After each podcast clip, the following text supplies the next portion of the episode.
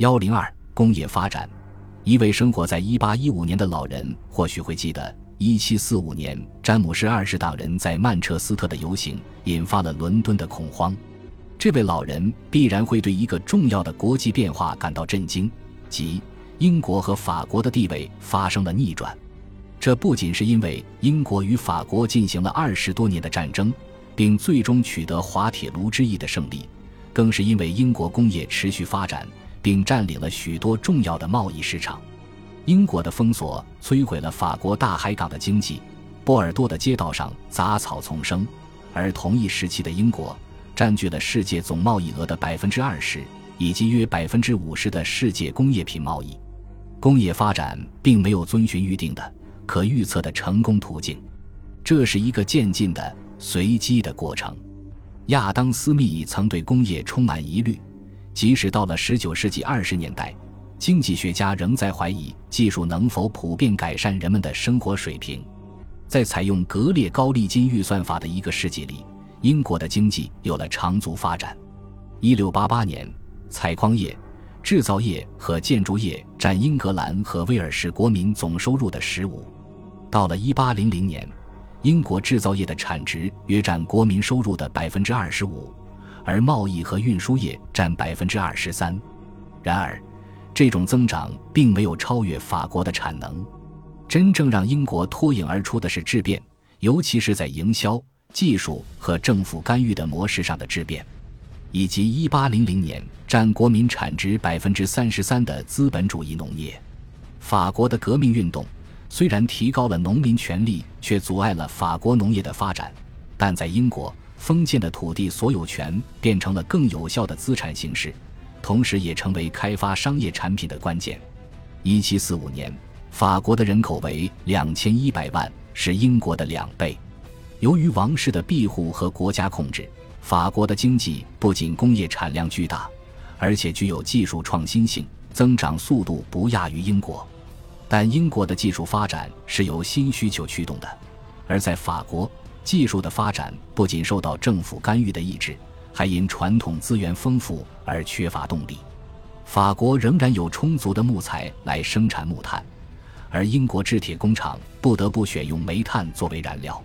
法国庞大的羊毛产业依赖小农农业，而在英国，圈地运动和不断增长的农业效率限制了此类家庭产业，并鼓励投资兴建需要水。蒸汽动力或可以系统化生产的大型工业厂房。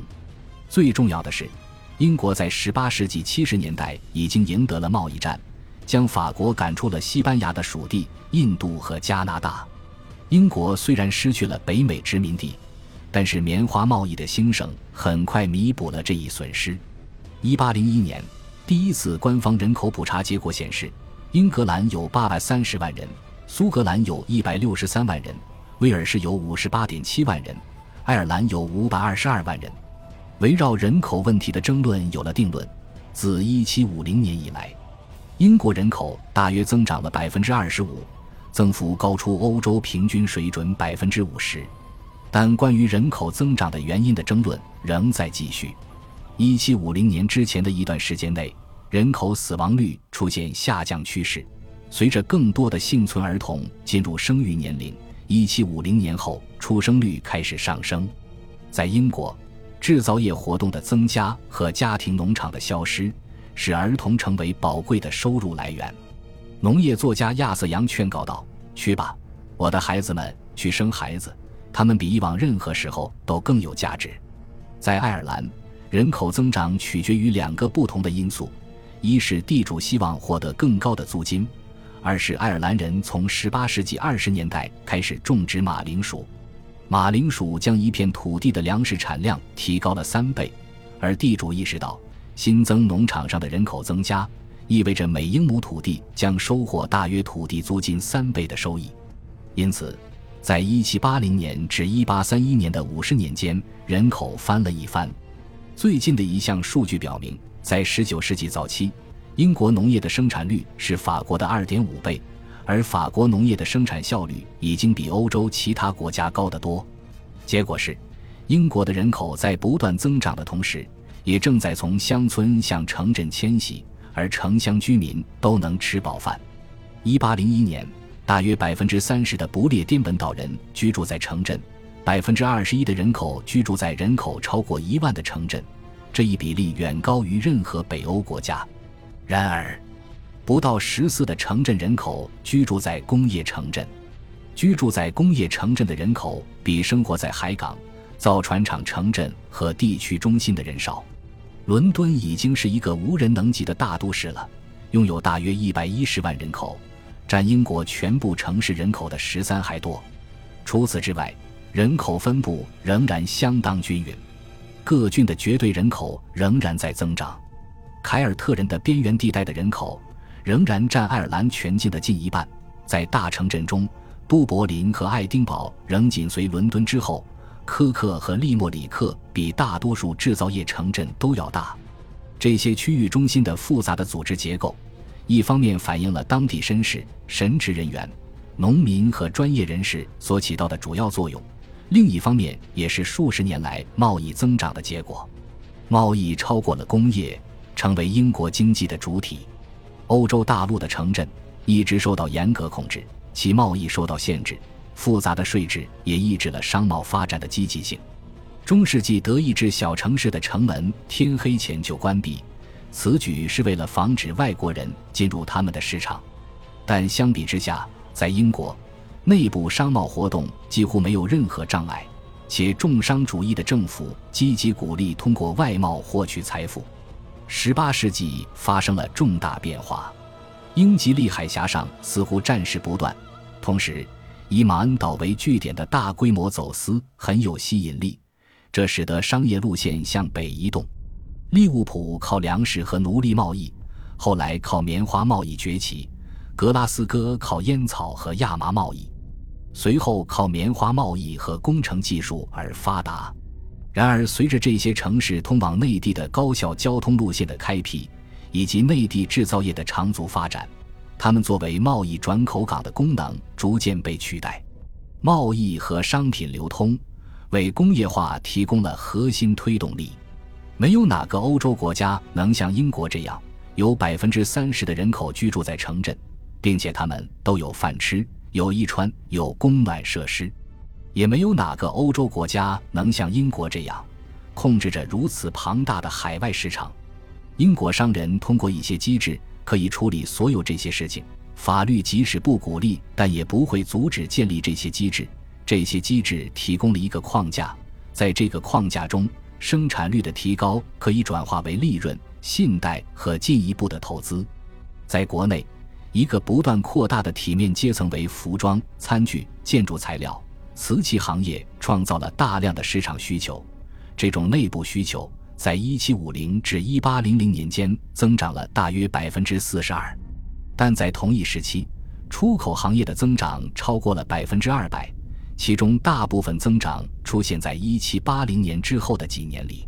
除农业外，在出口贸易中占重要地位的还有其他三个主要产业：煤炭、铁和纺织。前两者为未来的发展提供了大量固定设备、基础设施和多种选择，但是到1750年，纺织品占了出口总值的百分之五十以上，到1800年甚至超过了百分之六十。1750年，棉花出口无足轻重，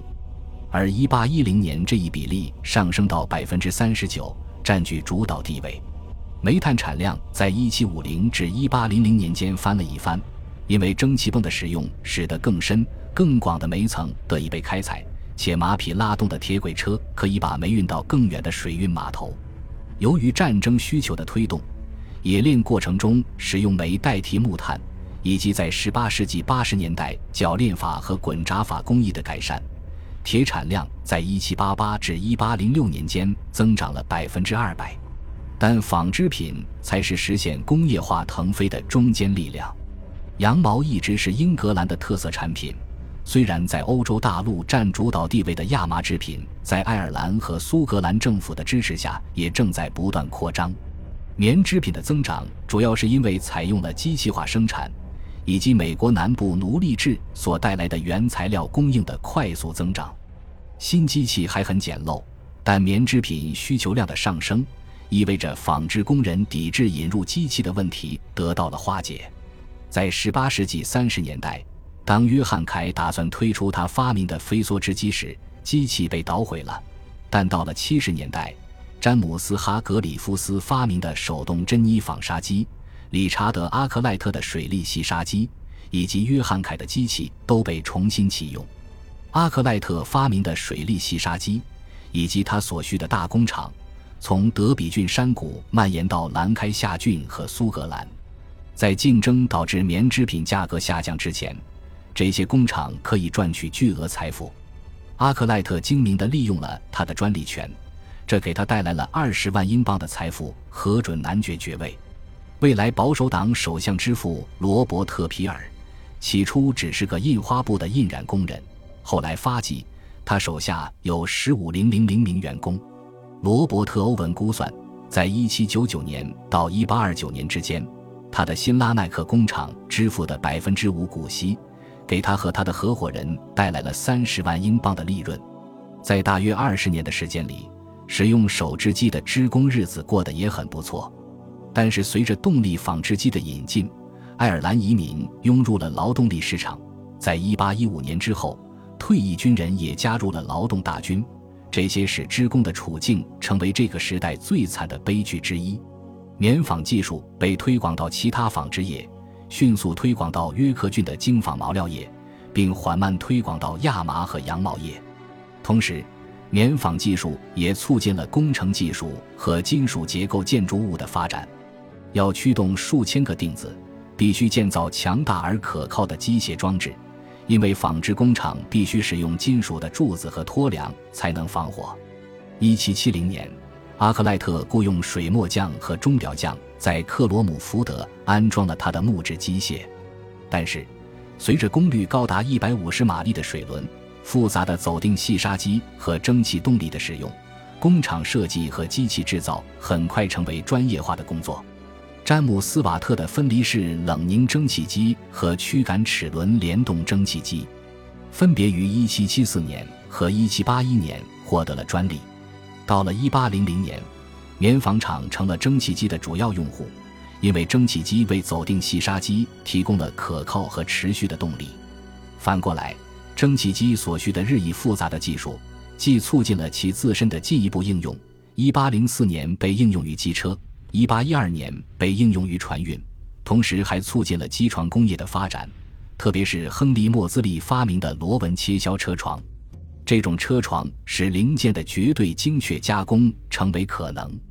从此以后，机器可以自我复制，并且其构造也越来越复杂。十八世纪合格钟表匠的标准不再是高端的技能，而是机械工程中普通的技能。交通基础设施的建设也为土木工程的黄金时代创造了条件，因为像布林德利、斯梅顿、特尔福德和雷尼这样的工程师。都在尽可能高效地利用水运和马力，在蒸汽机发展的同时，风力开发技术也在与时俱进。帆船变得如此复杂、如此先进，以至于在19世纪80年代以前，它们一直与蒸汽船保持着旗鼓相当的竞争力。由收费公路信托公司，甚至政府出资修缮和监管的全国的道路破败，在某些情况下也铺设了全新的道路。一七四五年从伦敦到爱丁堡需要将近两周的时间，建议一七九六年则仅需要两天半。到了一八三零年，乘坐四轮马车或轮船仅需要大约三十六小时。在十七世纪的河流航运稳步增长的基础上，爱尔兰在十八世纪三十年代开辟了几条使用闸门的死水运河，但是。正是布里奇沃特公爵的计划显示了水运对工业增长的重要性。1760至1771年，该计划通过水路将曼彻斯特与当地的梅田和利物浦连接起来。布里奇沃特的工程师布林德利设计了狭窄的运河，以防止河水在干旱的中部地区流失。在1764至1772年的和平时期，信贷成本较低，绅士、商人。制造商和银行家的公司纷纷投资修建运河，把所有主要通航河流连接起来。就牛津运河而言，这种私人投资项目可以获得高达百分之三十的股息，但平均回报约为百分之八。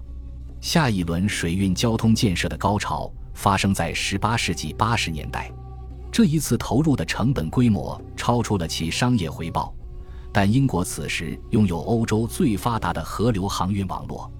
在这一事业中，来自农业和工业部门的改良者团结一致，克服了许多影响或阻碍合作的因素。恭喜你又听完三集，欢迎点赞、留言、关注主播，主页有更多精彩内容。